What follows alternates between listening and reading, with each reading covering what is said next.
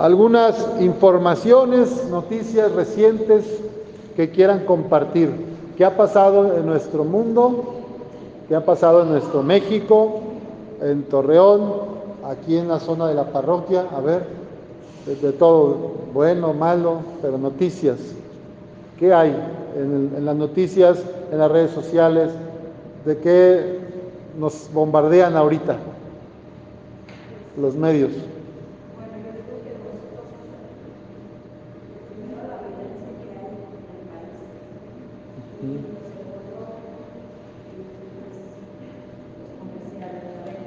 Muy bien. Entonces, un aspecto que está en todos lados es la violencia.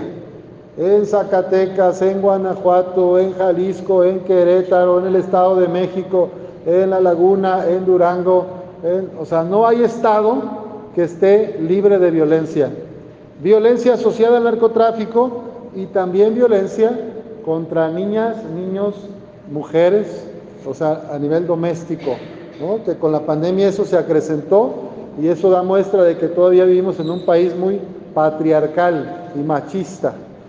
Y la otra cosa que mencionaba Cintia es, otra cosa que está omnipresente, es la publicidad, la mercadotecnia, esta invitación al consumo, compra, compra. Si no puedes comprar esto, no vas a ser feliz esta Navidad. Si no tienes esta ropa, o si tú, niñito, no tienes este juguete, si tu papá no te compra, uy, vas a estar triste. Pues no hacen falta los juguetes para ser felices. No hacen falta los juguetes grandes para los papás, como una moto o un coche, tampoco para ser feliz. Lo más importante de diciembre no son las compras, porque luego, mira, ya están recibiendo el aguinaldo y ya lo deben porque compraron en el buen fin, entonces ya se fue todo el aguinaldo y ya se drogan ahora para otro gasto y, y ahí se van sufriendo, batallando las familias. ¿Qué es lo más importante de este tiempo de invierno, de este fin del año?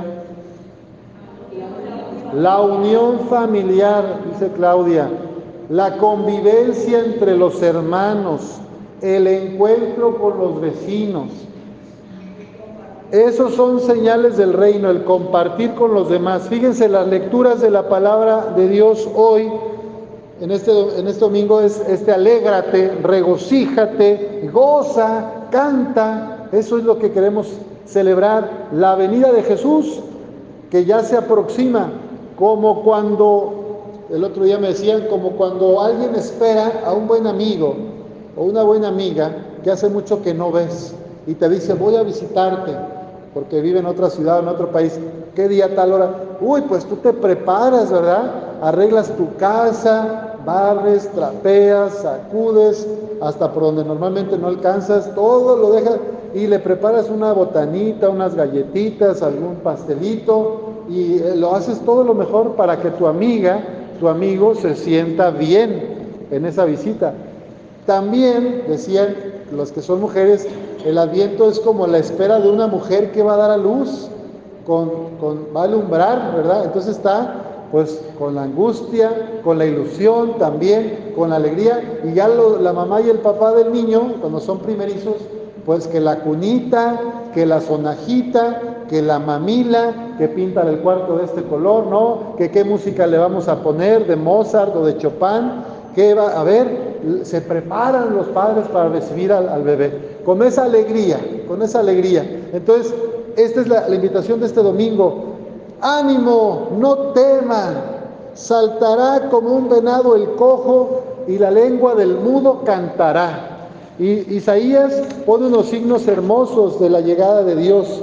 Dice, se iluminarán entonces los ojos de los ciegos y los oídos de los sordos se abrirán. Saltará como un venado el cojo y la lengua del mudo cantará. Y luego cuando Juan el Bautista en el Evangelio de San Mateo que acabamos de escuchar, le va a preguntar a Jesús, Juan estaba encarcelado y manda dos delegados de sus discípulos, dice, vayan a preguntarle a Cristo si Él es el Mesías, el que todos esperamos, o va a venir después otro, pregúntenle. Y la respuesta de Jesús para Juan y sus discípulos es, vayan a contar a Juan lo que están viendo y oyendo. Los ciegos ven, los cojos andan, Los leprosos quedan limpios de la lepra. Los sordos oyen, los muertos resucitan y a los pobres se les anuncia el Evangelio. Esta es la alegría de la Navidad. El Salvador que viene, viene por todos y para todos, no solo por una clase social, no solo por un pueblo o nación, no solo por una raza ni un género. El Salvador del, mundo, Jesús, viene por todos. Y hay tres venidas la primera es la venida histórica, esta que estamos a punto de celebrar. La venida histórica es cuando el Hijo de Dios, la segunda persona de la Divina Trinidad, se hace hombre tomando carne de María nuestra Madre. Por obra del Espíritu Santo, María queda encinta, embarazada, y la primera venida es la histórica. Cristo caminó entre nosotros, predicó, abrazó, perdonó pecados, expulsó demonios, curó a los enfermos, animó a los pobres, consoló a las viudas, a los huérfanos. Dijo, dejen que los niños se acerquen a mí. Y luego fíjense lo que dice Jesús de San Juan el Bautista. Yo les aseguro que aquí este no ha surgido entre los hijos de una mujer ninguno más grande que Juan. Sin embargo, el más pequeño en el reino de los cielos es todavía más grande que él. O sea, en el reino de los cielos, que es de fraternidad, de justicia, de amor, de paz, los niños tienen son muy importantes. Jesús les dijo una vez, dejen que los niños se acerquen a mí, porque de los que son como ellos es el reino de los cielos. La pureza del corazón de un niño, la inocencia de la niña y del niño, nos hablan de este reino de Dios de amor. No guardan rencor, no sienten envidia, no alimentan el rencor, ni el coraje, ni el odio, perdonan, juegan, viven el presente. Uno va creciendo y cuando más grande eres, ya le estás guardando, no me saludó, me volteó la cara, ay, qué coraje. Y ya que esta no trajo las servilletas y los tamales que había dicho, trajo menos. Y ya, ahí está pensando. Que aquella, este, nomás embarró 10 tamales y yo 50. Se la pasó platicando. Y así estamos viendo, ¿ah? que yo nada más este, vengo aquí a cantar feliz de la vida y nadie me aplaude ni me reconoce, pero yo siempre estoy cantando. Bueno, pueden ser yo el padrecito, pues yo que trato de forzarme y a veces se me hace tarde, me da vergüenza, pero pues así, ¿verdad? Todos tenemos detalles y yo creo que es importante que este tiempo de adviento nos dispongamos a amar a los demás que nos liberemos de nuestra indiferencia para servir y amar a los demás. Esta imagen de que los ciegos ven significa que Dios nos enseña para qué es la vida. La vida humana es para darla en el amor, en el servicio. Solo así tiene sentido y solo así podemos ser felices. Y ahí están los ministerios, los coros, las catequistas, los ministros de la Eucaristía, los sacristanes, sacristanas, todos los ministerios de la iglesia son formas de amor y de servicio, ¿verdad?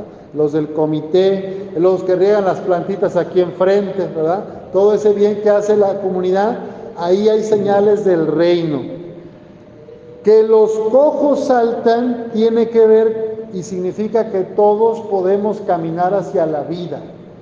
Los cojos se ponen de pie, que aún el más deprimido, el más triste, el que tiene la vida rota, si se pone en manos de Dios, si se deja acompañar por el pueblo, puede caminar hacia la vida, puede salir de la tristeza, de la angustia, de la depresión. Todos con la gracia de Dios y comunidad podemos.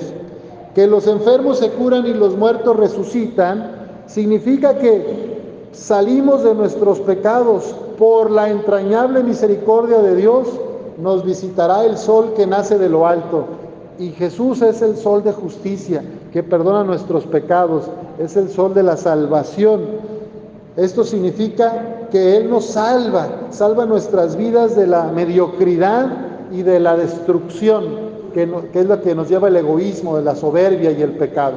Entonces pidamos al Señor en estas dos semanas de Adviento que nos quedan, que nos permite ser testimonio de alegría, de esperanza y animar a los caídos, decirle a los que están tristes, no temas, ánimo, espera en el Señor.